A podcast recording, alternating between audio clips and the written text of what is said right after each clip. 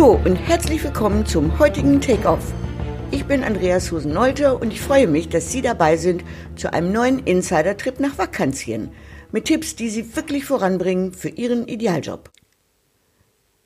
Als ich die Tage die Inhalte für die Entscheidungsbox zusammenstellte, lief mir eine Frage über den Weg. Es gibt ja keine Zufälle. Diese Frage hatte mich sehr bewegt. Ich habe sofort zu meinem Blog gegriffen und einfach angefangen zu schreiben. Die Frage lautet, wenn du zehn Minuten hättest, um zur ganzen Welt zu sprechen, was würdest du sagen? Hier ist, was ich sage. Und ich hoffe, dass Sie ein bisschen Inspiration für Ihr eigenes Leben mitnehmen können. Es ist dein Leben. Und du hast nur dieses eine, jetzt und hier. Lass nicht zu, dass andere Menschen über dein Leben bestimmen und manipuliere selbst niemanden, sein Leben nach deinen Vorstellungen zu richten. Ich wünsche dir, dass du am Ende deines Lebens nicht wie fast alle Menschen am meisten das bereust, was du nicht getan hast.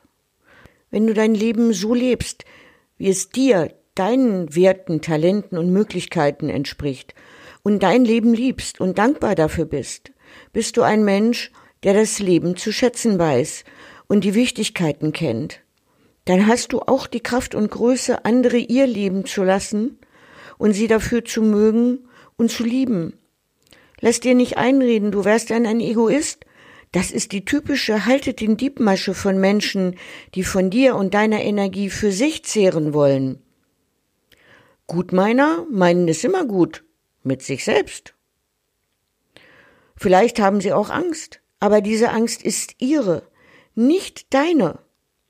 Hilf ihnen selbst zu wachsen, aber lass dich nicht benutzen. Liebe will das Beste für die geliebte Person, Partner, Kinder, Freunde. Und sie sagt nie, wenn du mich wirklich lieben würdest, dann.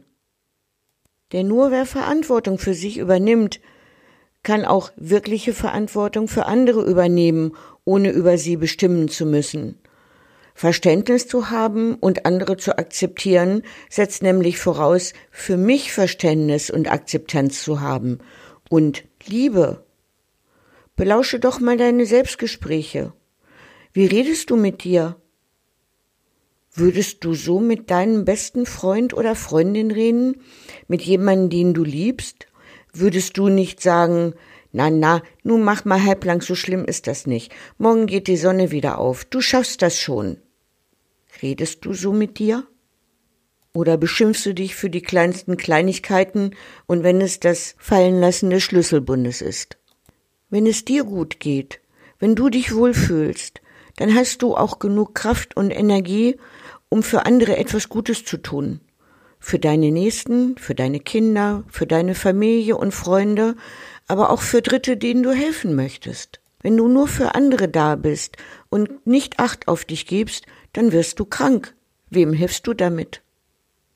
Wenn du nur darüber nachdenkst, was andere über dich denken, bist du dann noch in Kontakt mit diesen Menschen? Würden wir uns je so für andere interessieren, wie wir manchmal glauben, dass sie sich für uns interessieren? Ich habe dazu mal einen sehr schönen Spruch gelernt. Weißt du, was das Schöne ist im Leben? Andere interessieren sich gar nicht immer so für uns und wir sind gar nicht immer gefragt, etwas zu tun. Und weißt du, was scheiße ist im Leben? Andere interessieren sich gar nicht so für uns und wir sind gar nicht immer gefragt, etwas zu tun. Und statt dass wir im Nachhinein noch genießen, was wir miteinander erlebt haben, versauen wir uns manchmal die schönsten Abende. Im Nachhinein. Ich erinnere mich noch an eine Situation, als ich in Hamburg lebte, hatte ich einen angefahrenen Kater gefunden und ähm, hatte den gesund gepflegt. Und da ich damals sehr viel mit Seminaren unterwegs war, konnte ich ihn nicht behalten und habe eine ganz tolle, liebevolle Familie für ihn gefunden. Und dann sahen wir uns zwei, dreimal im Jahr, wenn ich den Kater für zwei Wochen nahm, weil die in Urlaub fuhren. Und als ich ihn einen Abend zurückbrachte, haben wir von abends um acht bis nachts um drei getagt, eine Flasche Rotwein nach der anderen geleert. Am nächsten Tag war mir das so peinlich Und ich habe gedacht, oh Gott, oh Gott, oh Gott, Andrea, wie konntest du nur hoffentlich hast du kein dummes Zeug erzählt. Und weil ich was hatte liegen lassen, habe ich angerufen und habe festgestellt, die beiden lieben Menschen hatten genau das Gleiche gedacht. Und wir hatten uns den ganzen Sonntag richtig verdorben mit diesem Blödsinn. Und dann haben wir natürlich über unsere Dusseligkeit gelacht und haben uns versprochen, wir machen das nie wieder, dass wir uns im Nachhinein einen so schönen Abend so versauen, statt dass wir uns darüber freuen, was für eine schöne Zeit wir miteinander verbracht haben. Nur weil wir diesen einen dummen Gedanken, der nichts mit der Realität zu tun hatte, haben Oberhand gewinnen lassen über unser Fühlen und Denken. Wir hatten nur an uns gedacht, nicht an die anderen. Die fanden mich gar nicht peinlich und ich die natürlich auch nicht. Genießen wir das Leben. Es ist so wunderschön und wir haben es geschenkt bekommen. Und wir brauchen nichts dafür zu tun. Und von morgens bis abends, Minute um Minute, schlägt unser Herz. Einfach so. Das ist das Geschenk des Lebens. Nimm es an und schätze es und freu dich darüber. Und denk immer daran, das Wichtigste, das Aller, Allerwichtigste im Leben sind die Menschen. Nichts sonst. Nur die Menschen. Alles andere ist unwichtig, zumindest nachrangig. Es ist über 20 Jahre her, da wollte meine beste Freundin mit ihrem Freund und einigen bekannten Paaren mit ihren Privatflugzeugen eine Urlaubsreise nach Südostasien unternehmen. Meine Freundin und ich wollten uns eigentlich vorher noch treffen, aber dann kamen x90 Sachen dazwischen und ich rief dann am Tag vor ihrem Abflug nochmal an, weil ich so ein ganz ungutes Gefühl hatte und schlug ihr vor, noch auf eine halbe Stunde vorbeizukommen, weil ich bei ihrem Büro in der Nähe war, auf einen Kaffee. Und ich sagte, ach Andrea, es ist noch so viel, ich muss noch dies und das und jenes. Sie hatte eine Wirtschaftsprüfungskanzlei und musste dann noch ein paar Übergaben machen. Ich habe versucht, sie zu überreden, komm, ich komme auf eine halbe Stunde vorbei, wir trinken einen Kaffee. Aber ich konnte sie nicht überreden und ähm, wir sind dann so verblieben, dass wir uns sehen, wenn die beiden wieder hier in Hannover sind. Und ich hatte so ein ungutes Gefühl. Ich habe sie nie wieder gesehen. Eines Abends um 10 Uhr klingelte mein Telefon und ich wusste, es ist was passiert. Und es war ihre Mutter dran und sie sagte mir, sie hätte einen Anruf gekriegt von dem Leiter des Flugclubs und die Maschine wäre vermisst. Zwei Tage später hatte man sie dann gefunden. Die Maschine war, trotz aller Untersuchungen, konnte man nicht herausfinden, warum, in der Luft explodiert und dann in einen Stausee gestürzt.